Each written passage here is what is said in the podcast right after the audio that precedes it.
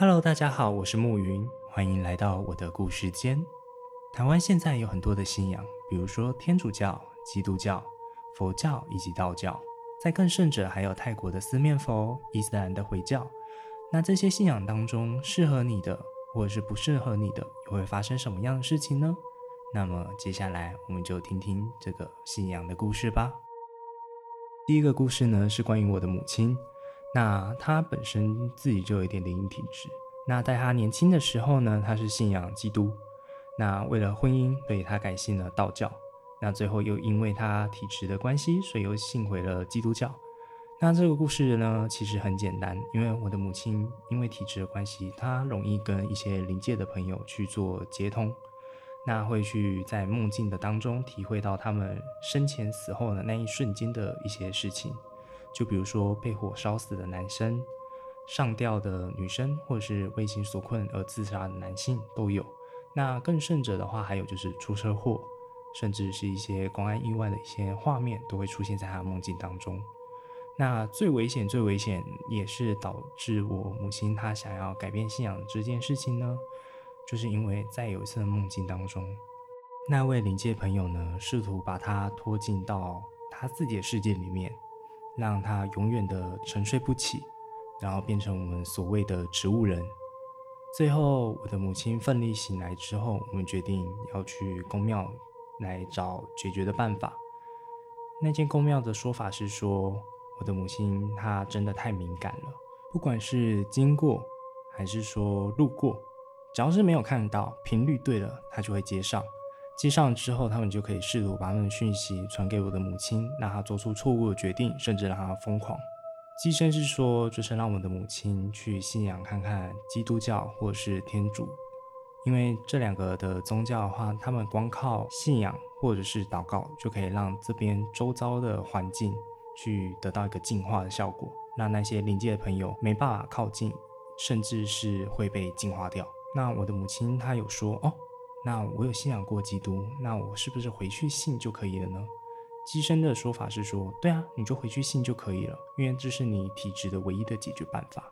我的母亲她最后去寻找以前的教会，然后去跟他们诉说，然后最后也接受了一些受洗，然后回归了基督教之后，她的体质就不药而愈，也再也没有去接受到这些灵界朋友的频率了。只是最后就有点苦到我，因为我反而好像是去接收了这个的体质的关系。对，虽然说不会接收到频率，然后去做噩梦，但现在的办法就是说，人我什么都没看到，我什么都没听到，我只是个普通人而已。对，那之后会有发生什么事情，那就是下一个故事了。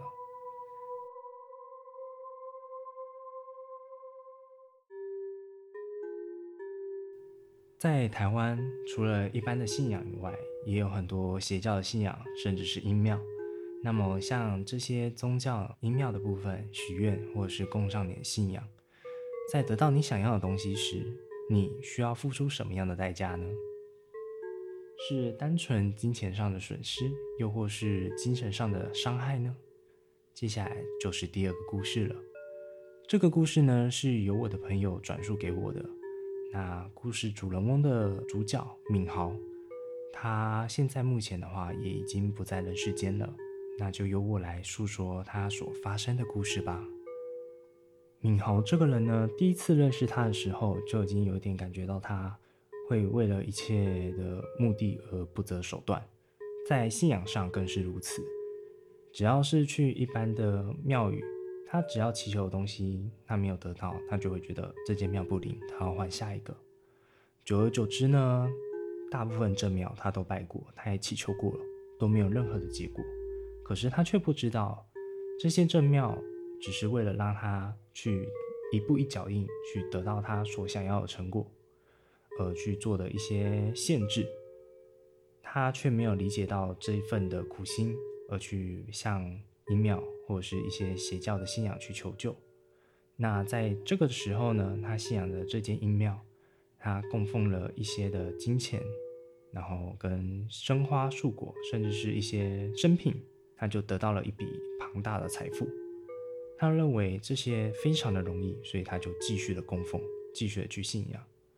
直到呢，他有一次，他为了想要更大的财富，这笔财富呢，大概有到七位数甚至八位数，他想一次吞掉这么大的财富，他就跟这间阴庙许愿说：“啊，那位某某某神明啊，希望你能让我在这份工作上能得到这么大的一个数字。那如果成真的话，我会来向你还愿的。那还愿的东西是这个。”这样子的量，那祈求你能实现这个愿望。许完愿之后呢，过了一段时间，这个愿望好像没有实现，他就觉得很奇怪。这间庙明明就已经给他实现过这么多次的愿望了，那每次的祭品贡品也都是足够的，那为什么没有实现呢？他觉得很好奇，也觉得很愤怒，感觉像被欺骗了一样。所以他就向这间阴庙的主事者去问，说：“为什么我向你供奉这么多的祭品，这么多的贡品，为什么我没有得到我想要的东西？”这间阴庙的主事者就悠悠地说：“你呀，许了太多的愿望了，这么多的愿望你都不满足，那当然你要付出更多的代价。”敏豪他听到了之后就觉得。嗯，这个有道理。那我要付出什么样的代价呢？那就说，还是说我再付更多的金钱，甚至是我所有的存款当中的三分之一，这样可不可以？主事者说：啊，我们的这位神尊呐，他其实没有太需要这么多的金钱，你们之前供奉了，他就已经足够了，怎么可能会看得上这一些呢？敏豪就说：“那这样的话，我要付出什么样的代价会比较合适？”主事者就悠悠的讲一句：“你愿意供奉上你的妻子吗？”因为敏豪他有一个妻子，只是他们已经分居多年了。因为敏豪他在做事上的激进，让他的妻子非常的受不了。所以就跟他提出了分居，然后已经进入了离婚的程序当中。那敏豪想了一想，觉得，诶，这个好像也可以。但是献上自己的妻子，他自己犹豫了一下，他在思考，他真的要为了这份而去牺牲一个人性命吗？结果他就想了想，思考了一下，觉得说，算了，我还是不要好了。那就那就那就跟主事者说。诶，那个大师啊，因为这个真的太严重，他有点负担不起，所以就说他还是决定就不要了。然后主事者说，那主事者就说哦，好啊，没关系啊，不要就算了，反正你都已经陷在这里面了，你不可能不许第二次的愿望。结果事实证明，在敏豪他离开了这间阴庙之后。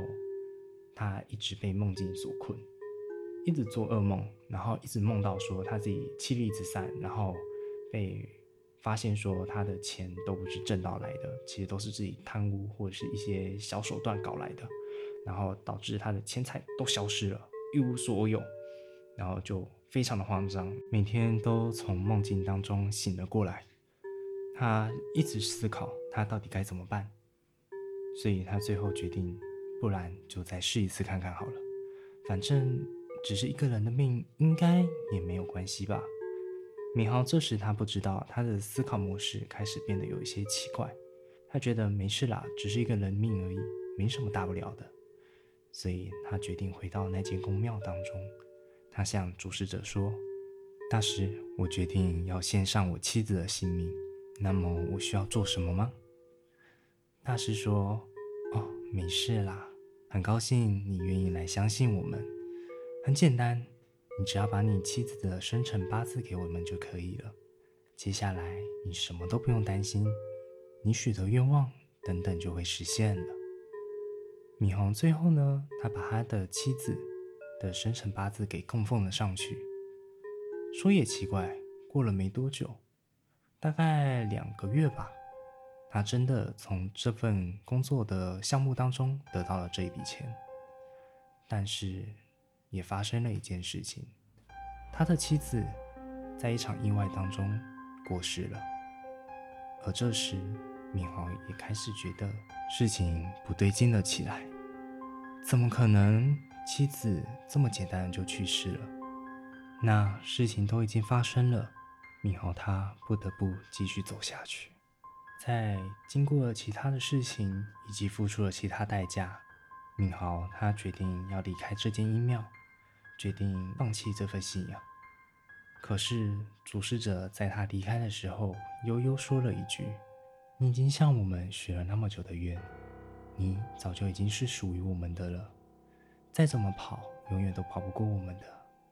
总有一天，你还是会被我们抓住，最后属于这里。”没过多久，敏豪因为献上他的妻子，还有他自己的其余的事物，最后的一切都打水漂。他的公司，他的财产，也像他的梦境一样，全部都消失了。敏豪他也疯了，疯了之后呢，受不了了一切，最后也自杀了。自杀之后的灵魂呢，去了哪里？不用多说，也一定回到了那间阴庙里面。那间阴庙呢？也消失了无踪，也没有人知道这间庙到底供奉是哪一间的神明，他们又去了哪里？故事到这里也就结束了。敏豪的灵魂到底去了哪里？是那间阴庙，还是被带去了下面？其实我们真的不得而知。我们只希望在信仰的时候，千万千万要好好的抉择，好好的去看，不能像敏豪一样。为了功利，为了权力而一再的陷入，最后把自己的一切都赔了进去。好了，今天故事到此结束，我们下一期再见了。